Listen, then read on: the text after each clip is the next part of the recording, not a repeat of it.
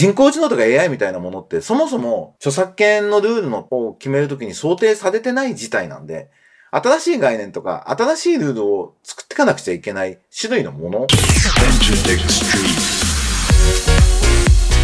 エンターテックストリート。音楽プロデューサー、エンターテックエヴァンジェリストの山口のりかずです。このポッドキャストはラジオトークアプリから Spotify、Apple Music などにも配信しています。今あなたが聞いているサービスでブックマークをお願いします。今とこれからのエンターテインメントテクノロジーのホットトピックスについて一緒に考えていくこのプログラム。毎週月曜日に大体取って出ししているという内容になっております。今日も気になった記事、最近の記事などを紹介していこうと思います。えー、10分ちょっとの短い時間ですが、どうぞお付き合いください。ということで、なんか今年は意外と夏短めでしたね。もう秋の気配だなと思います。なんか突然秋の気配だなと思って、俺、中学生の頃、オフコースの秋の気配って曲が好きだったなって突然思い出して、なんかおっさんの気分になってましたが、えー、ニュースを紹介していこうと思います。これはウォールストリートのジャーナルの日本版、音楽配信サービス、作詞作曲からの報酬引き上げということで、Spotify などの音楽サービスが、の売り上げにおける楽曲著作権の分配が、まあ、15%、15.35%っていうふうに書いてありますね。15%。これまで12%だったので、3%ほど上がるということになると思います。で、これについては、ちょっとノートにも細かく書こうと思うんですけど、原版権がだいたい50%強で、著作権が12%っていうのが、えー、作詞家作曲家サイドが、この比率がフェアじゃないんじゃないかと。もっとよこせということを言ってるんですね。でも CD 時代は売り上げの6%だったんですよ、著作権料って。だから15%になったってことは、ユーザーが払ったお金から作詞家作曲家側に払われるお金は2.5倍になった。これよく言われる Spotify になるって音楽家にお金が少ししか入んないんでしょっていう誤解を解いておきたいなと思うんですけど、で、まだ原版権に対して少ないんじゃないかっていう主張があるってことなんですね。で、これ、なんか作詞家作曲家ばっかりが儲けるのおかしいんじゃないかって声もあるかもしれないけど、昔に比べるとレコーディングに必要なお金っていうのが著しく下がったので、昔は1曲100万とか150万とか、そういう予算感で普通にやっていたのが、今はね、もう自宅でパソコンでやれば、とてつもなく限りなくゼロに近づけるってことができる中で、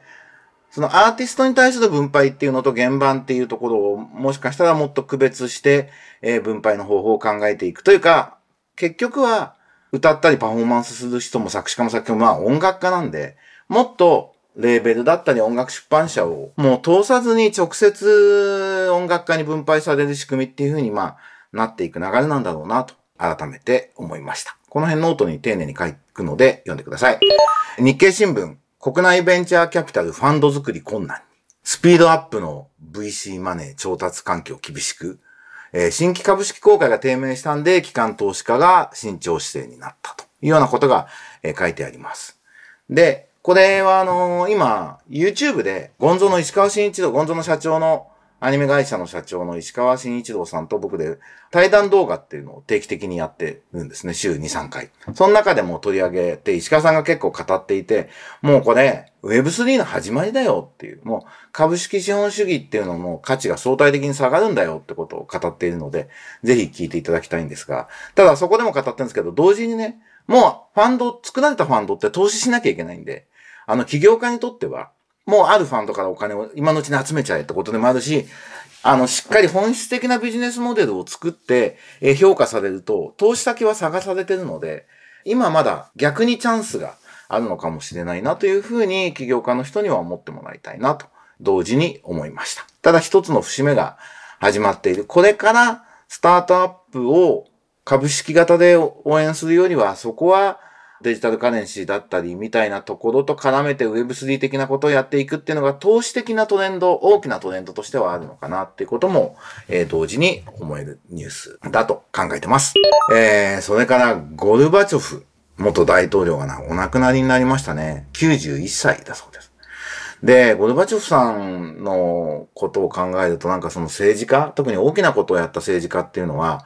なんか評価が難しいなと。ノーベル平和賞も取ってね、いわゆる西側からはすごく評価されてるわけですよね。日本人もなんか、ゴルバチョフ素晴らしい人って思って、僕もまあそう思ってるんですけど、ロシアでは非常に人気がなくて、ソ連を崩壊してロシアを弱くした人と。で、ある種、そのエリツィン、プーチンっていう流れは、その反動ゴルバチョフのせいでプーチンを生んでしまったっていう見方もできるのかもしれないっていうね。だからやっぱまあ政治家の評価っていうのはやっぱ100年、200年経たないと評価できないんだなっていうふうに、えー、改めて思いました。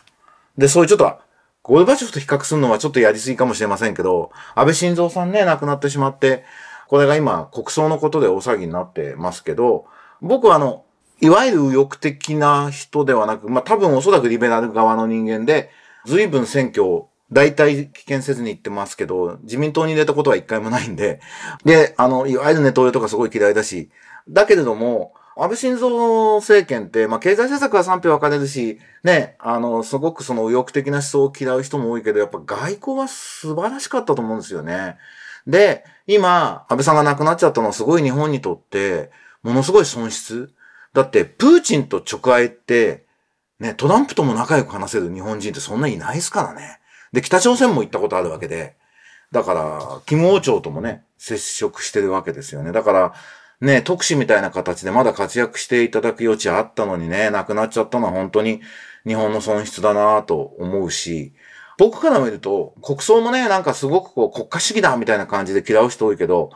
僕はその国際社会における安倍晋三という資産の日本の最後の有効活用なんじゃないかなっていう見方もあり得るんじゃないかと思うんですね。国葬で世界中の偉い人がね、心臓にお世話になったって言って来ることっていうのは日本のある種国の存在感を示すことにもなるし、まあ外交の機会にもなるわけで、まあプーチン入れていいのかどうかとかいろんなことまた議論あるかもしれないですけど、やっぱり安倍カードの最後の日本の国力のための使い方としての国葬っていうこともちゃんとなんか考えてね、リベラルの人たち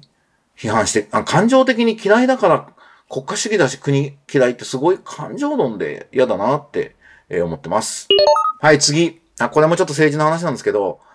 月アルテミス計画指導へ、日米欧の結束重要に日本経済新聞っていうね。あの、改めて月に宇宙飛行士を送って、結構長期滞在するっていうようなことをやろうっていう計画がアメリカ中心に始まっているっていうことなんですけど、これ、今ロシアと中国がすごく一頃仲良くなかったんですけど、今はすごく接近していて、だからアメリカ、ヨーロッパ、日本、対ロシア、中国で宇宙も争うみたいに今なっちゃっているのはすごい良くないなと。なんかね、南極とね、宇宙だけはこうみんなで地球みんなのものだっていうことに一応なってたのが、ついにもうそこもなんか宇宙っていうのが国家対決の場になってるっていうのはすごい残念だなと、ちょっと暗淡たる気持ちになりますね。だから、ここも民間が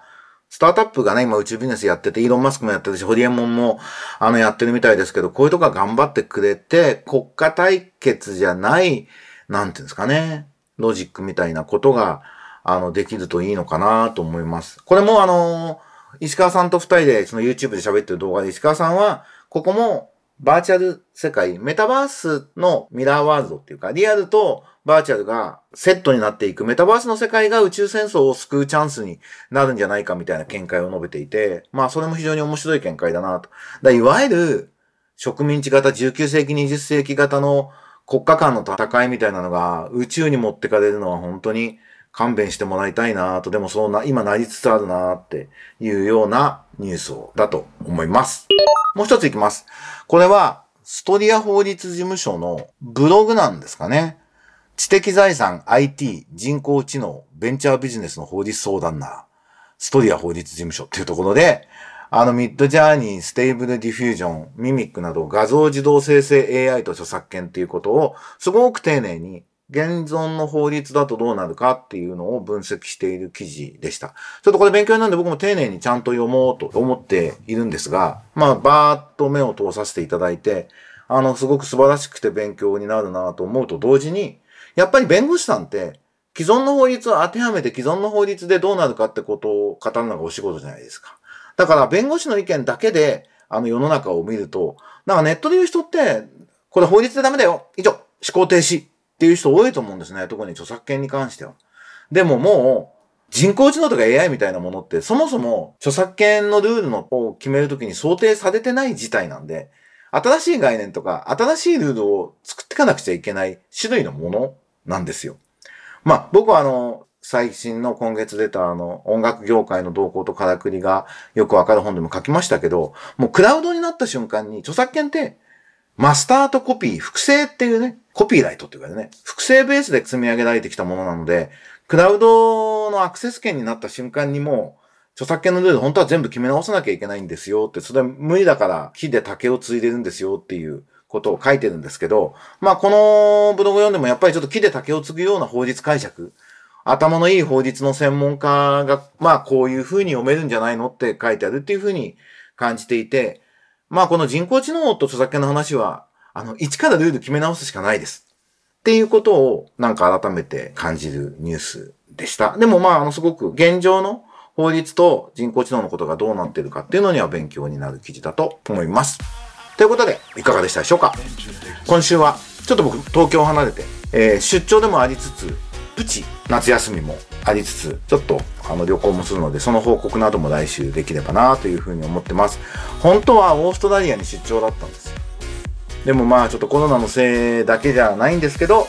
まあちょっとオーストラリアのコアライティングキャンプっていうのはちょっと残念ながら見送りをせざるを得なかったんで、ちょっとスケジュールが空いたこともあるんで、プチ旅行、プチ夏休みも取らせていただきながら、と思ったらそこに出張が、えー、打ち合わせが入ったりみたいなことが起きてるんですが、割と西日本にえー、今週はいることが多いんで、来週そんな報告もできればと思います。では、また来週お会いしましょう。エンターテックエヴァンジェリスト山口のりかずのエンターテックストリートでした。バイバイ。また来週。